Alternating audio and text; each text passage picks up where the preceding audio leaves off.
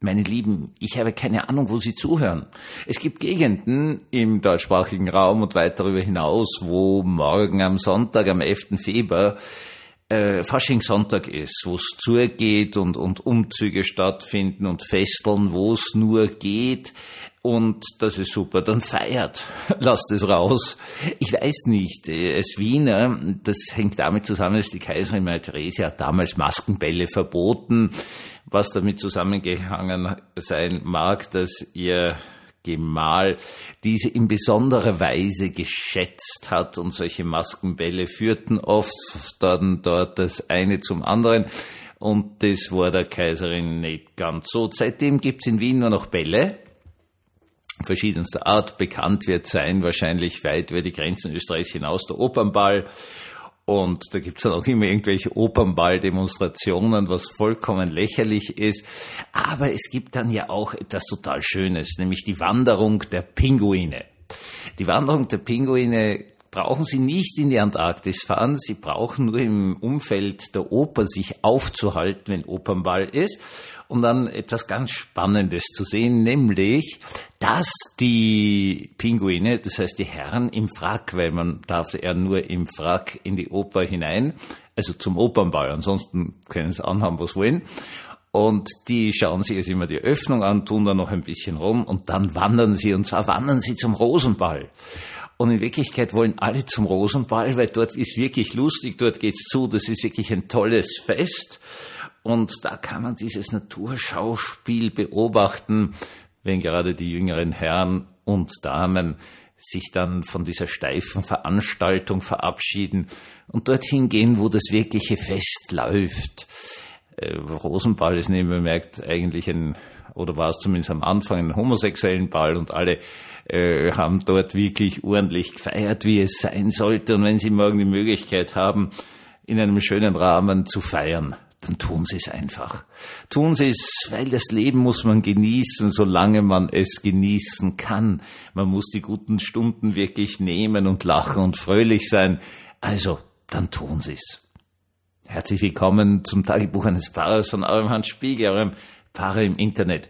Für all jene, denen äh, vielleicht manche Faschingsveranstaltungen genauso auf die Nerven gehen wie mir, die sie denken, naja, es ist eh nur äh, Möglichkeit, dass möglichst gesoffen wird. Das mag auch sein. Die Menschen brauchen auch solche Dinge, nur ich muss daran nicht teilhaben. Und die sich morgen in den Gottesdienst aufmachen, die werden einen Predigtext vorfinden aus dem Propheten Amos im fünften Kapitel. Aus diesem stammt in der alten Luther-Übersetzung der Titel dieses Podcasts Ich mag das Geplärr eurer Lieder nicht mehr hören. Und da merken Sie vielleicht noch, was für eine Kraft diese ursprüngliche Luther-Übersetzung hatte. Also die war wüt. Also die war nicht brav und nett, sondern die war wirklich, wirklich dem Volk aufs Maul schauen. Und mit diesem einen Satz ist schon klar, worum es geht. Es ist eine große Gottesrede. Gott spricht durch den Mund des Propheten Amos, wohl des ältesten der Schriftpropheten, von dem die Worte wirklich übermittelt sind. Und das soll jetzt also ein Gotteswort sein. Und es geht um eine unglaublich harsche Kritik daran, was die angeblich Gläubigen damals so aufführen. Wir sind im Norden Israels, das ehemalige ein geeinter Reich des David und Salomo ist in zwei wutzig kleine Reiche zerfallen und nicht nur das, es hat schlechte Könige. Es hat Könige, die glauben, sie wären jetzt reich und sie wären jetzt, obwohl das ja ein, ein, ein winzigster Zwergstaat ist, jetzt großartig politisch und militärisch herumtun, was natürlich dann katastrophal daneben gehen wird. Die eigene Bevölkerung wird ausgebeutet, es wird Steuern erhoben bis zum geht nicht mehr, die Verwaltung ist korrupt bis zum Abwinken, auch die Priester. Es hat sich eine Art Adel herausgebildet, der die Bauern fertig macht und all das wird aber überdeckt durch irgendwelche frommen Geschichten. Und jetzt spricht Gott. Ich verabscheue, ja, ich hasse eure Feste und eure Gottesdienste mag ich nicht riechen, wenn ihr mir Brandopfer darbringt. Ich habe kein Gefallen an euren Speiseopfern und an eurem Mastvieh, das ihr mir als Opfer darbringt, das soll mir nicht unter die Augen kommen. Lasst mich in Ruhe mit dem Lärm eurer Lieder und eurem Hafenspiel mag ich nicht zuhören. Vielmehr soll das Recht wie Wasser strömen und Gerechtigkeit wie ein Bach, der niemals versiegt. Herr, segne dieses Wort an uns. Ja, das ist es halt, verstehst? Also du brauchst keinen Twitter oder X oder Facebook oder wo es auch immer an asozialen Netzwerken, damit sich Politiker cool darstellen und super sind und was sie alles machen und wie toll sie sind und wie tolle Politik sie treiben. Viele, das möchte ich jetzt mal sagen, von denen machen wirklich eine gute Politik, damit wir uns da richtig verstehen. Aber es gibt natürlich auch die anderen. Es gibt jene, denen eigentlich alles wurscht ist und nur eines machen wollen, nämlich Macht haben und Macht ausüben. Wenn man in diese Welt hineinschaut, brauche ich jetzt nicht aufzählen, ihr wisst haargenau, worum es geht. Irgendwie besonders faszinierend bleibt für mich immer die Familie Kim in Nordkorea, die in aller Ruhe in Kauf nimmt, dass ordentliche Teile ihrer Bevölkerung verhungern, wenn sie nur Atombomben haben. Also das finde ich da, das ist doch ein schöner politischer Ansatz. Mir ist wirklich alles wurscht. Die Leute können wirklich verhungern aber ich habe eine Atombombe und deswegen fürchten sie jetzt alle vor mir. Und jetzt baue ich noch ordentlich Raketen dazu, damit dann noch mehr Leute Angst haben, weil ich noch weiter schießen kann. So, ja, ist halt so. Aber ja, das ist das eine. Und überlegen Sie mal, in wie vielen Ländern auf der Welt die eigentlich zugrunde gehen und wo gar nichts wirtschaftlich und sozial weitergeht, weil eine so unglaubliche Korruption herrscht, dass der Staat halb am Zusammenbrechen ist oder drei Viertel am Zusammenbrechen ist, weil du kriegst keinen Führerschein, du kriegst keine Meldegenehmigung, kriegst keinen Wasseranschluss, wenn du etwas weiß ich, wie viele Beamte schmierst und wenn du auf der Straße als Autofahrer aufgehalten wirst, dann weißt du schon, es geht nicht darum, was weiß ich, dass die Profiltiefe deiner Reifen gemessen wird oder du bist zu schnell gefahren oder verkehrt durch die äh, Einbahn durch, sondern geht es einfach darum, dass der Polizist, der schweineschlecht bezahlt ist, äh, dir jetzt das Geld abnehmen wird für sein Mittagessen oder das Mittagessen seiner Familie.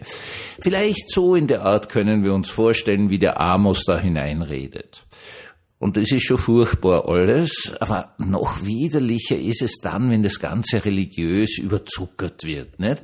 Ja, wir führen uns auf wie die letzten Arschlöcher, aber dafür opfern wir ja Gott was Cooles. Also wir, da gab's ja alle möglichen völlig irren Geschichten schon.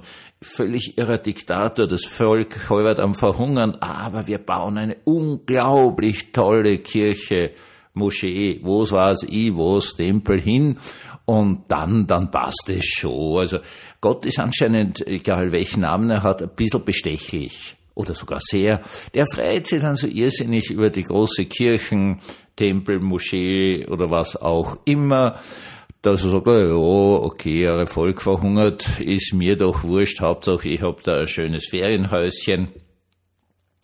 Und so ist es nicht. Das hält dieser Gott, gute Amos fest. Sagt ganz einfach, wie es dann weitergeht, Schatzleit, mir ist das doch alles völlig wurscht. Also das sagt jetzt Gott. Äh, ist mir völlig wurscht, was ihr da aufführt. Hört auf mit dem ganzen Blödsinn. Erinnert euch dran in der Wüstenzeit, als ich euch aus Ägypten errettet habe, aus der Sklaverei befreit habe. Da hat überhaupt keiner irgendwas gehabt und es war mir wurscht, aber ihr habt wenigstens auf mich vertraut. Und das ist das Einzige, worum es geht. Jetzt habt ihr ein tolles Land und jetzt übt endlich mal Gerechtigkeit.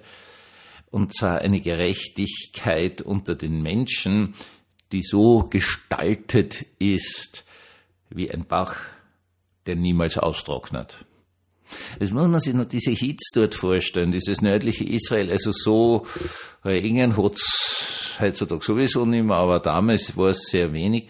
Und ein Bach, der wirklich nicht versiegt, das war natürlich die absolute Ultra-Drüber-Sensation. Das hat es eigentlich nicht geben, aber das, das wird gefordert. Denn den Regen konnten sie nicht beeinflussen, so dass ein Bach halt das ganze Jahr über Wasser führt. Aber was sie sehr wohl beeinflussen können, ist die Gerechtigkeit. Und Gerechtigkeit, das sei jetzt mal gesagt, ist im Alten Testament immer ein Verhältnisbegriff.